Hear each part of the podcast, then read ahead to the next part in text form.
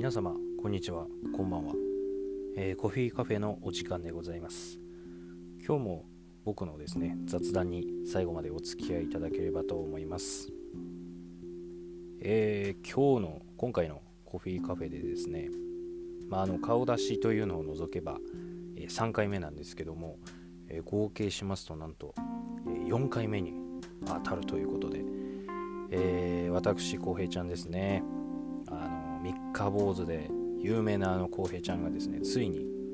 まあ、その3回という回数を超えることができたということでね、えー、僕的にはすごい記念すべき、回数なんですけども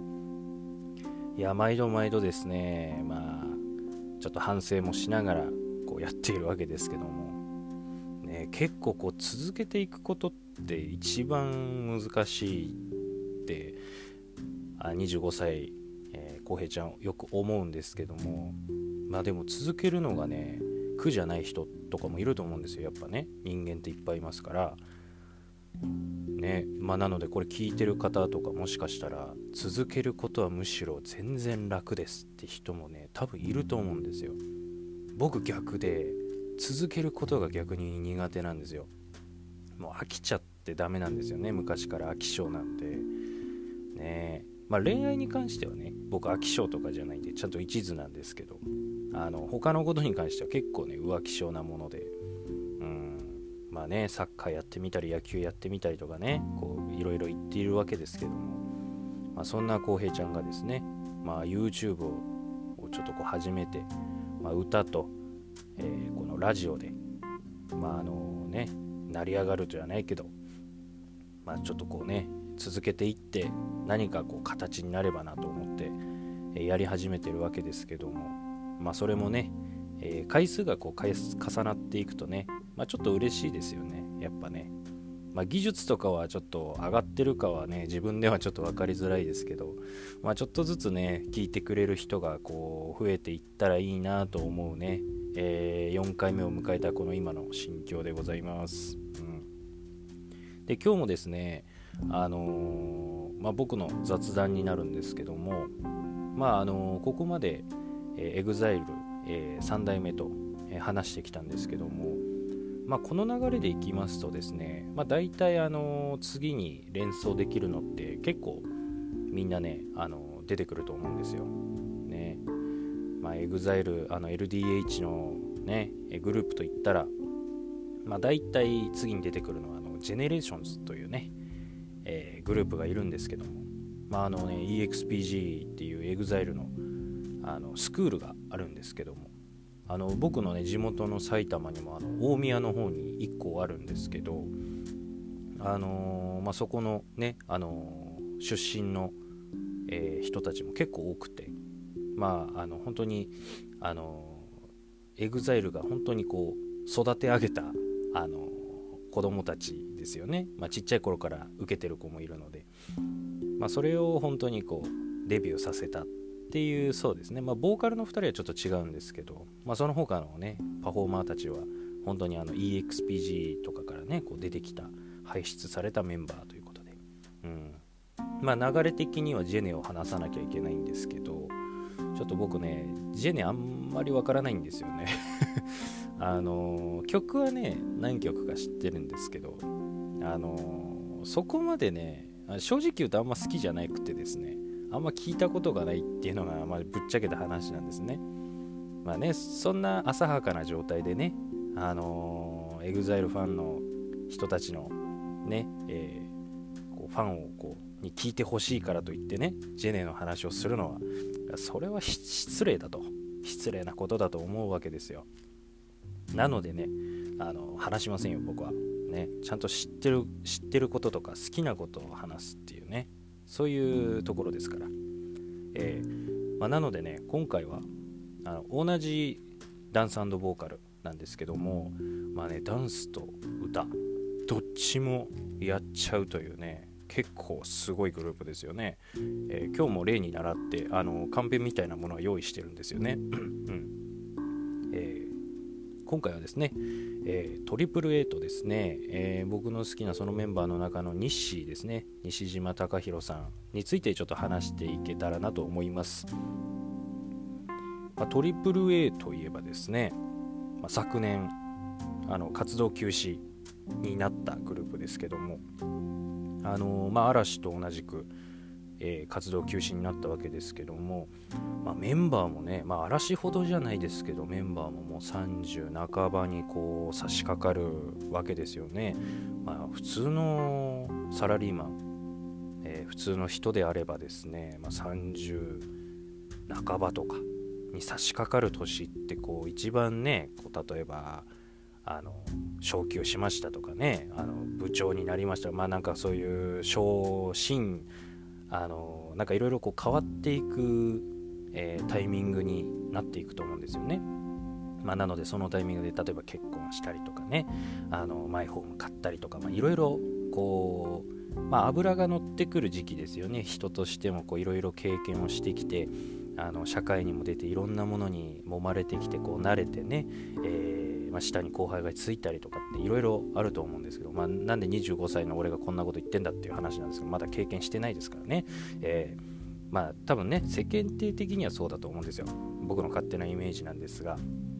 まあそういうね時に差し掛かるにあたってまああのメンバーもそれぞれ、えー、ソロの活動もしてましたし、まあ、ファッションブランド立ち上げたりとかあのいろいろこう自分が本当にあの興味があってやりたいって思ってたことをですね、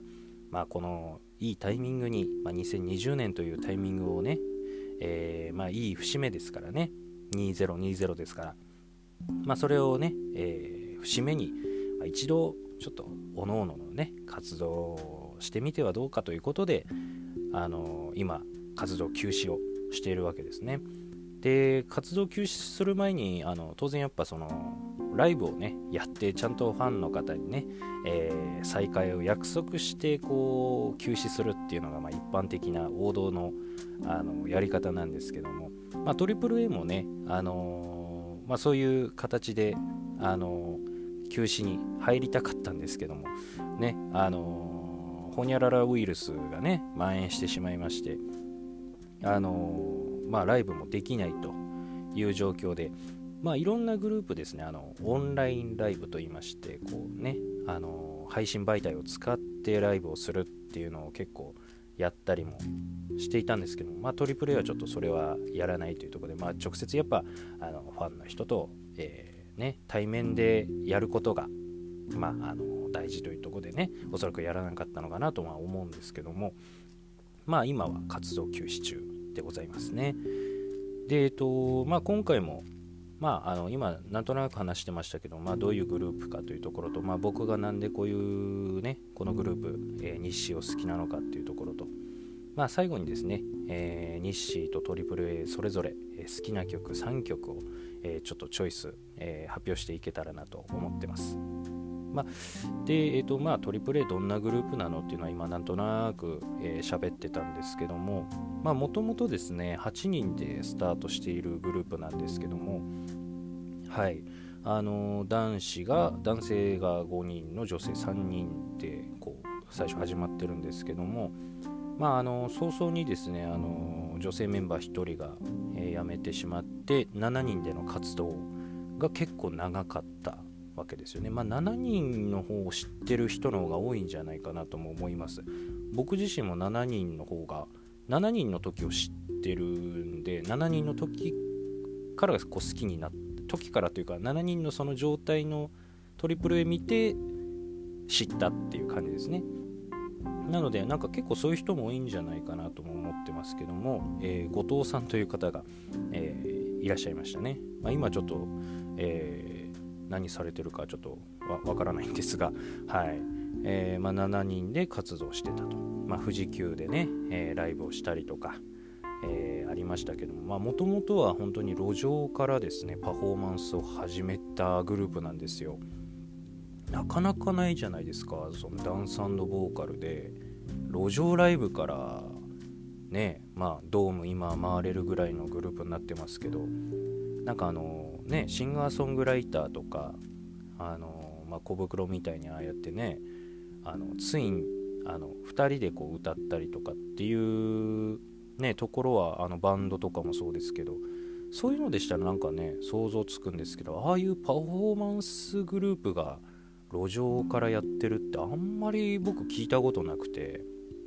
なんかそう考えるとなんかねまあああいう本当に ABEX っていうでっかいねところに所属してますからもういきなりアリーナツアーとかホールツアーっていけると思うんですよね。資金とかあの、まあ、大人の事情でね。だけどそこをあえてなんか路上からやっているっていうのがなんかあ純粋に本当にこう苦労して地道に今の場所まで行ったんだなと思うとなんかすごい物語がありますよね、うん、なんか本当に苦労してここまであの来てるグループなんだなっていうところでもやっぱ僕は好きになった一つ要因ではありますね。はい。であの、まあ、7人の、まあ、アーティストとかのねやっぱ夢ってやっぱ武道館でライブするとかあのドームツアーするドームで公演をするっていうのがこう一番のねあの目標に多分なると思うんですけども、はい、であの、まあ、7人の目標であるドーム公演がこう叶ったわけですよね最後。でそれを最後にあの、女性メンバーのえー、一人のですね、まあ、伊藤千秋さんがあのご結婚とですね、まあ、お子様をこう身ごまあ噛んじゃった、えー、こうね授かったということで身ごもったって変だな。授授かったんですね。授かり物ですからね。すいません。授かって、えー、まあねこう妊娠中にこんなパフォーマンスできないですからね、えー、まあ、なのでそれを機にあのトリプル A をこう、卒業されたということでね、まあ、今ソロで、あの曲を出したりとかご自身のブランド立ち上げたりとかねいろいろこう活動されてますけども。なんか今ショートカットであの頃と全然こう雰囲気も違くてですね。なんかどちらかというとあの AAA の時代はあのまあ可愛らしくて可愛らしくてってなんか俺が言うのも変なんですけども。あのまあ可愛くてこうちょっとあの抜けてる感じと言いますか。まああの宇野宇野さんがこうどちらかというとこうしっかりまあ今どっちかというとちょっとこうボケキャラとかもやってますけども。どっちかっていうとあの頃は、えー、伊藤さんがこうボケて宇野さんあ宇野ちゃんでいいかな。もう宇野ちゃんがこう突っ込んだりとかちょっとこうしっかりしてるっていう感じではあったんですけども。まあ今はねやっぱお母さんになったっていうのもあって結構こうしっかりしたあのショートカットでね、あのー、しっかりした、えー、人っていう感じになってますね。まあお母さんまあお子さんもいるっていうのもあってやっぱこういろいろ変わったのかもしれないですけど。出産でこう女性は変わるって言いますしねよくね。うん。まあ、そういうのもあって、えー、まあ、7人から6人に変わるわけですね、まあ、女性1人になっちゃうわけですよね。いやーだから宇野ちゃんはすごい大変だったんじゃないかなとは思うんですよね。だってどんどんやっぱ同性のねあのメンバーって大事だと思うんですよ。ねだって女性にしかわからないこととかもあると思うしねなんかこうパフォーマンスに関してあの相談する時もやっぱ男性でできることと女性のできることってまた多分違うと思うしねあのまあそれこそ肉体的な問題とかも全然違ってくると思うんで多分そういうところもなんか大変だったんじゃないかなとかってすごい思うんですけども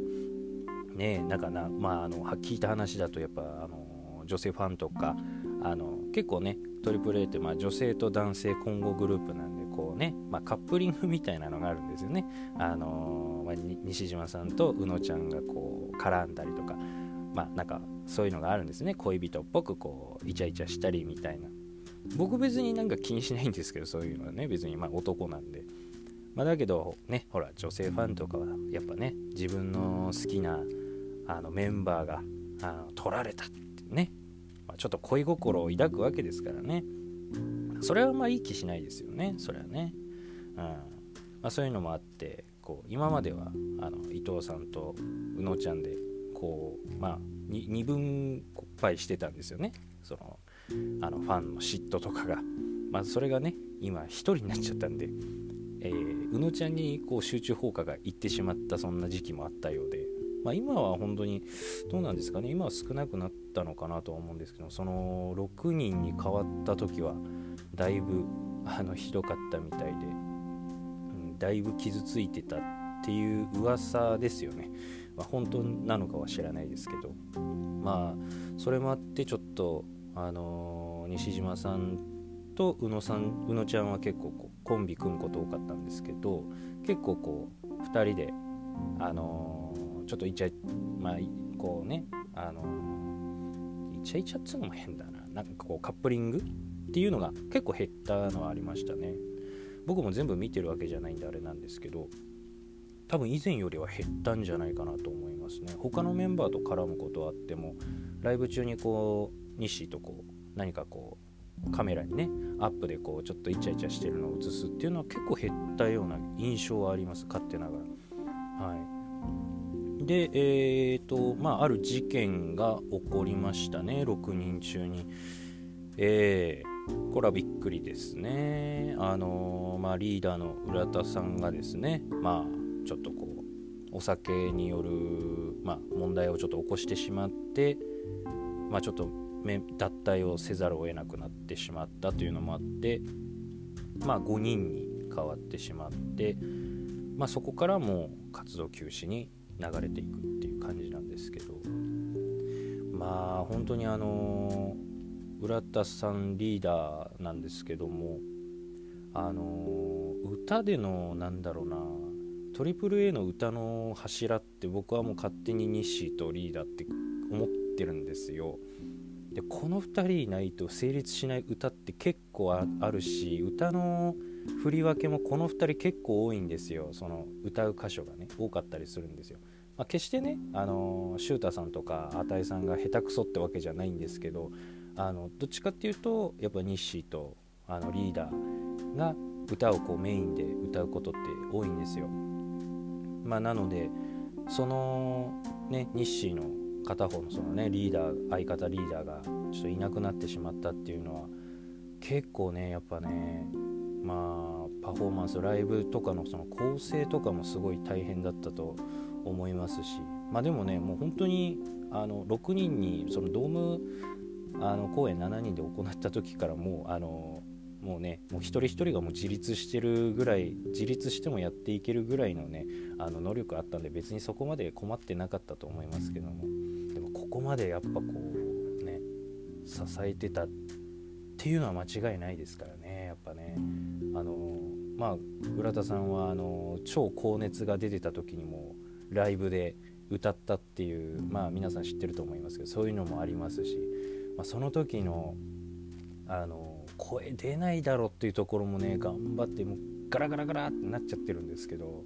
でもそれでも歌ってるっていうのもなんかもうほんとプロ根性ある人なのになんでそんなことが起きちゃったのっていうね僕は結構なんか戻早く戻ってきてほしいなとも思うんですけど。まあね世間体とかもありますからね。まああのーまあ、そういうこともあってちょっと5人になって活動休止になってしまって、まあ、あのリーダーもそろそろこう復帰するというね。あのソロで復帰しますっていうのはこうインスタグラムであの言ってましたんで。あのまたあのリーダーの歌が聴けるというとねちょっと楽しみなところもありますし、うん。まあ、そういう失敗、まあ、失敗って言い方も変ですよね、まあ、ちょっとしたミスを犯してしまってあのそれを踏まえてこうね復帰されるっていうのはまたなんか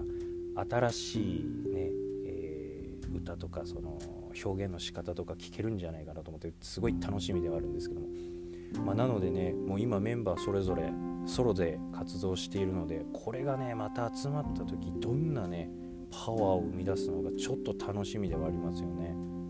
まあ願わくばリーダーもねこうなんかうまくポンって入れてほしいんですけど まあちょっとそこはね難しいかなとは思うんですけども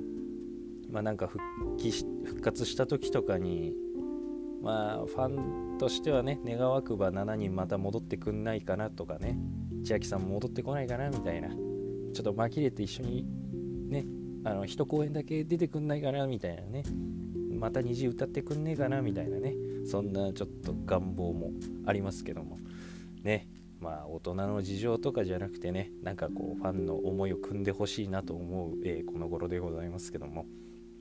まあそんなところでね、えー、まあ AAA というのはまあこういうグループですよっていうところですね。まあ好きな理由まで一緒に言っちゃってますけど。うん。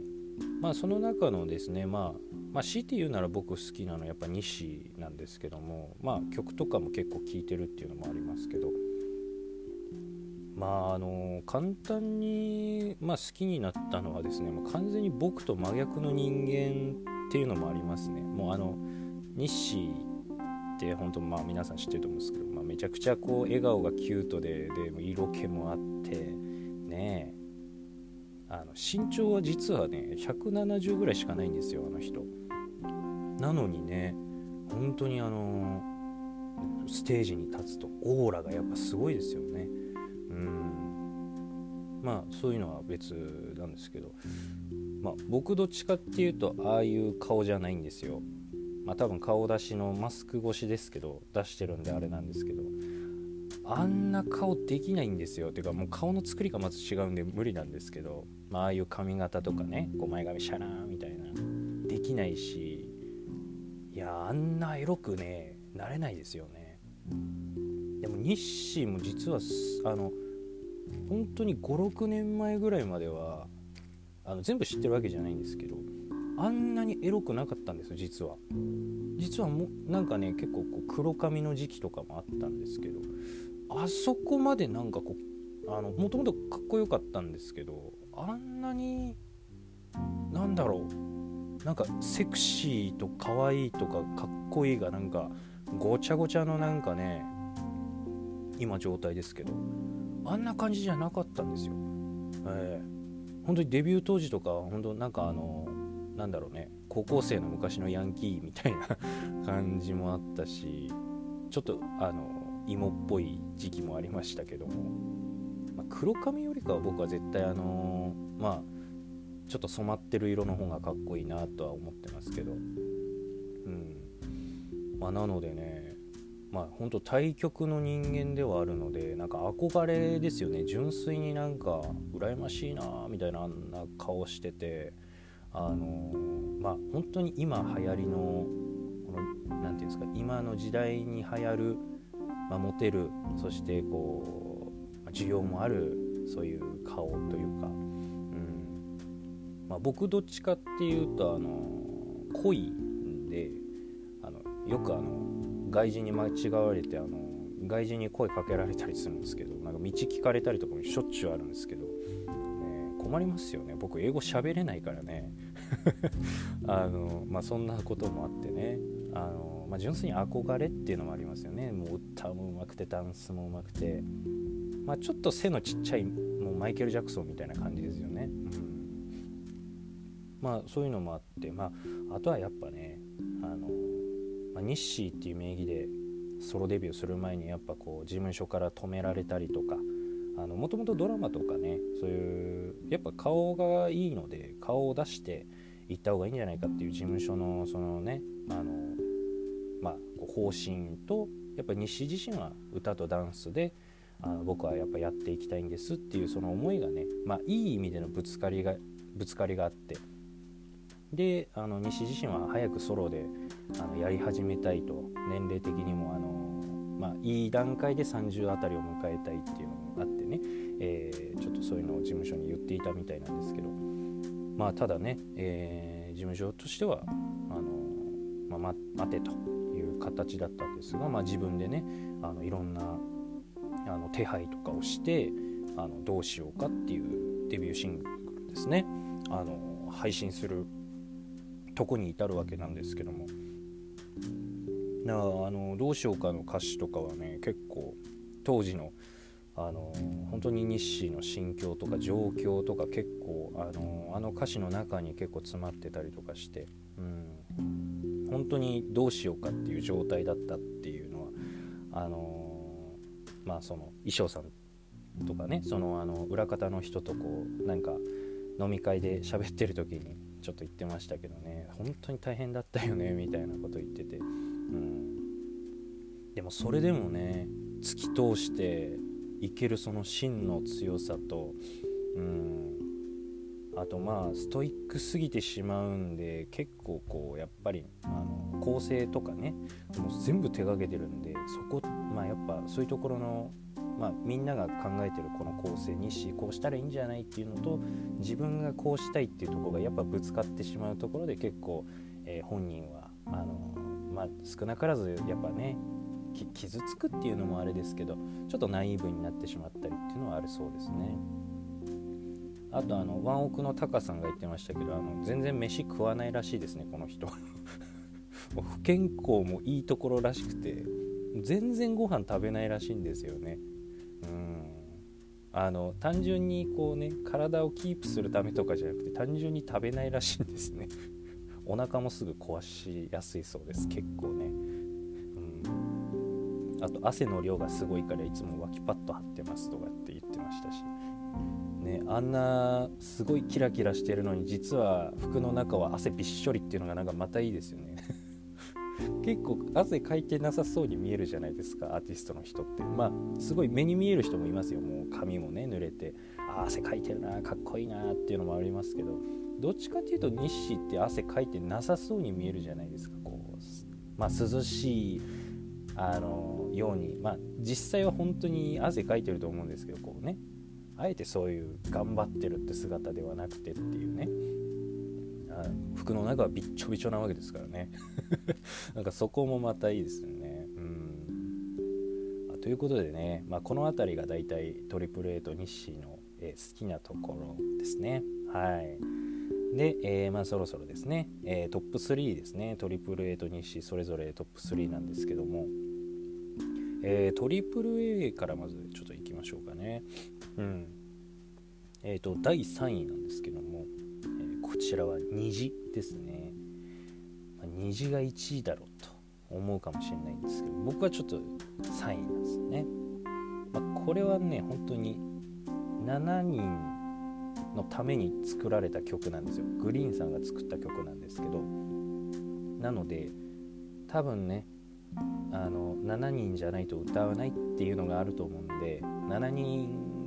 が終わってしまった瞬間から歌ってないんですよ。だからねファンとしてはまた7人に1回でもいいから戻って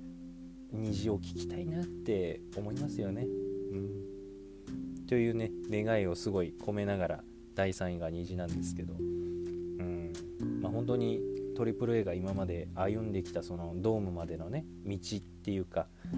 その経験とかがこう書かれてるように聞こえる、えー、まあ曲なんですけど、うん、またいつかね7人揃って歌ってほしいなとは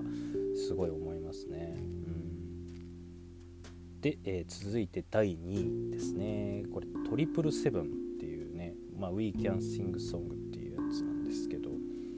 えっと、これはねあの単純に僕が好きっていう曲なんですけど、まあ、これもね7人の曲なんですよ。まあトリプルセブンなんでね777ってなってるんですよ曲名が。まあ、これもやっぱね7人の時の曲なんで、まあ、多分7人じゃない今は歌わないってなってる曲なのかもしれないんですけど、まあ、これのねちょっと秘話としては、まあ、レコーディングの際にですね、まあ、ちょっとライブも並行してたんですよトリプル A でその時にニッシーがあの、まあ、ニッシーの心情的には結構ですね、まあ、人生1回きりでしたしこの瞬間っていうのは1回しか来ないんだからあのもっと楽しもうよというねあのもう二度と帰ってこないんだからあの今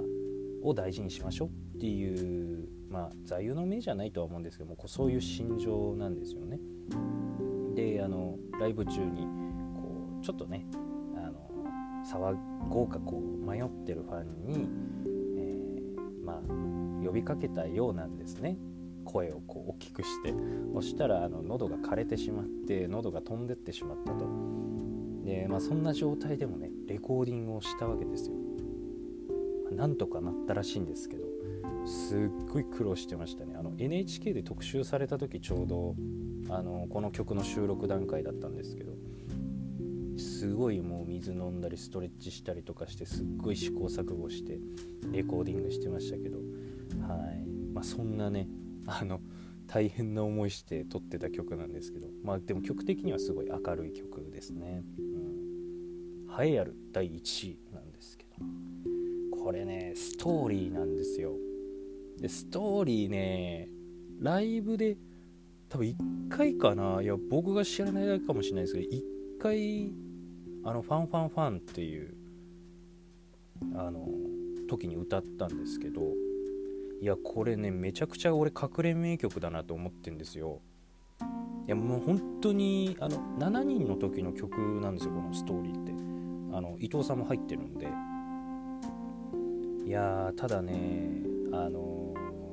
この曲本当にいいとしか言いようがないんですよね。ぜひ聴いてほしい。本当に。まあ多分 AAA ファンはもう絶対知ってると思うんですけど。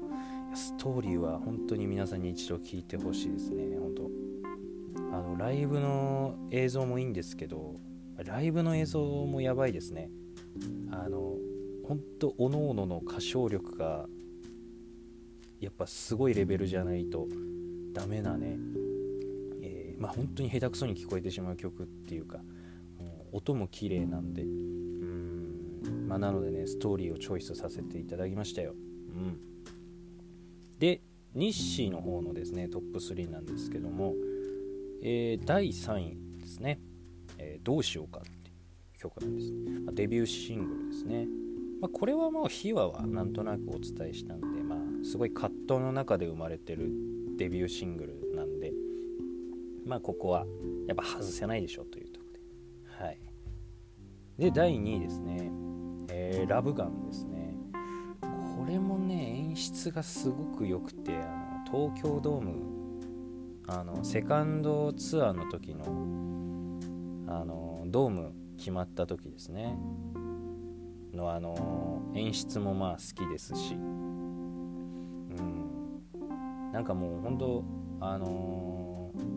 まあダンスミュージックなんですね結構日誌って。あのカラオケで歌うと分かりますけど息継ぎする瞬間が本当に見当たらないぐらいにすぐあの感想とかもほぼほぼないんですよね。殺す気かって思いますけど。まあ、ラブガンですね。セクシーな感じですね。で第1位ですね、えー、リラックスチルですね。いやこの曲はねいや僕自身もやっぱあの、まあまあ、ちょっと今回あのテンション上がっちゃってますけどあのまあラジオとかあの歌ってみてあげた時に思うのはどっちかっていうとあの人を引っ張っていく力よりも僕は共感してほしいっていう気持ちが強いんですよね。あの例えば元気がない時とかに頑張ろうぜって引っ張られるより僕はどっちかっていうと隣に何も言わず座ったりとかね。同じ空間になんか何にも言わないんだけどいてくれる方がなんか結構嬉しかったりするんですよね。でまあタイミングが合えば、まあ、自分から喋るしみたいな。いてくれることが、えー、本当に嬉しかったり。まあもちろんね引っ張ってもらったりする時もすごい嬉しいんですけど僕は結構どっちかって言ったら、うん、寄り添っていたい寄り添いたいなってすごい思うんですよね。うん、やっぱ辛い人に頑張ろうぜって俺は到底言えないんでまあそういうのもね組むとこのリラックスチルっていうのはもう本当寄り添ってくれるような曲でもあるしあの日本人はほら働きすぎじゃないですかストレスもすごいしもう本当あの会社員の方とかすごいなと思うんですよ僕は。属せないよ僕はって本当に。毎日毎日行ってあの、まあ、今バイトしてますけども本当にこういうの目指してなかったらマジでできてたのかなっていうレベルなんですけどうん。まあそういう人に向けてこれは聞いてみてもいいのかな。うん。まあいいじゃん休もうよみたいな。あのそんな無理しなくてもいいからみたいなそういうイメージの曲ですね。僕も結構そういう人間ですね。もう本当に辛いならサボっちゃえばいいじゃんっていう、まあ、責任ないじゃんとね責任感ないじゃんってよく言われるんですけどだって自分がね生きるのが一番大事ですから自分がね不安定なのに無理していく必要なんて僕絶対ないと思うんですよね、えー、まあ、ちょっと熱く語ってしまいましたけど、まあ、そんなね癒しソングでございます。まあ、ここまでですね、えー、トリプル A 日誌の、えー、それぞれ僕のおすすめしたい曲、えー、そして好きな曲トップ3でした、えー、すごい長く喋っちゃいましたね。僕、大体30分で収めたいなって思ってるんですけど、34分超えてっちゃいましたね。多分40分コースかもしれないですね。うん、もうちょっとこう短くできるようにしないとダメですね。はい、反省がちょっとまた生まれましたが。えー、まあこんな感じでですね、まあ、僕の好きなものをこう語っていっているコフィーカフェなんですけども、まあ、僕はなるべくあのー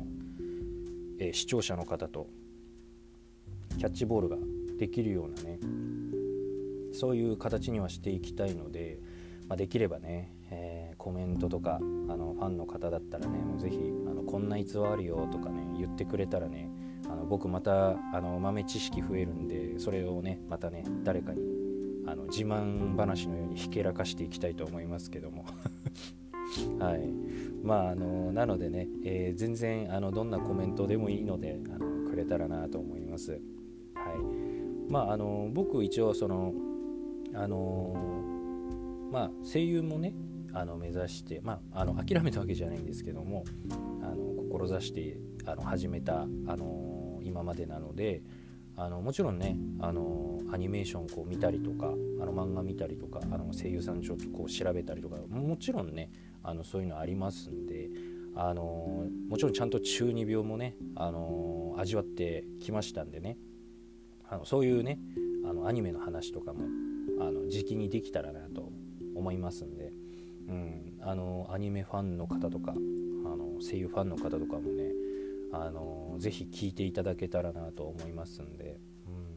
うん、本当日本のアニメってあのローランドさんも言ってますけどもう世界に誇れるものですから、えー、本当に誇る誇りのねコンテンツですよね。アニメ漫画。うん。最近だんだんあのアニメのねあの背景とかこう書いてるのが結構あの中国の方にあのこう仕事をね 頼んでいるようで結構ね中国の企業さん入ってたりしますけどそれでもねやっぱね日本のアニメ漫画っつうのはやっぱり世界に誇れる、え分野ですからね、えー、まあ、そういうこともね時期にちょっと話していけたらなと思いますんで。ちょっとアニメに関しては最近のはあんま見てないんでちょっと古って思われるかもしれないんですけど、まあ、僕が何せその中学高校時代のアニメなんで、まあ、それこそね深夜アニメがこうなんかこう騒がれ始めたあのね鈴宮春日とかあの辺りですからね僕が過ごしてた時期は。はい。まそんな話もね時期にできたらなと思います。はい。そうしましたらですねまあこの辺りで第4回目コーヒーカフェ、えー、終わりにしたいと思います、えー、またですね、えー、次回、えちょっと僕の雑談にですね付き合っていただければと思います。でこのですね、え動画見ていただいてもしよろしければグッドボタン高評価ですね。でチャンネル登録お願いいたします。で、えー、僕は一番コメントお待ちしておりますので、えー、どんなことでもいいんでね、えー、コメントもらえたらなと思います。それでは皆様次回またお会いいたしましょう。さようなら。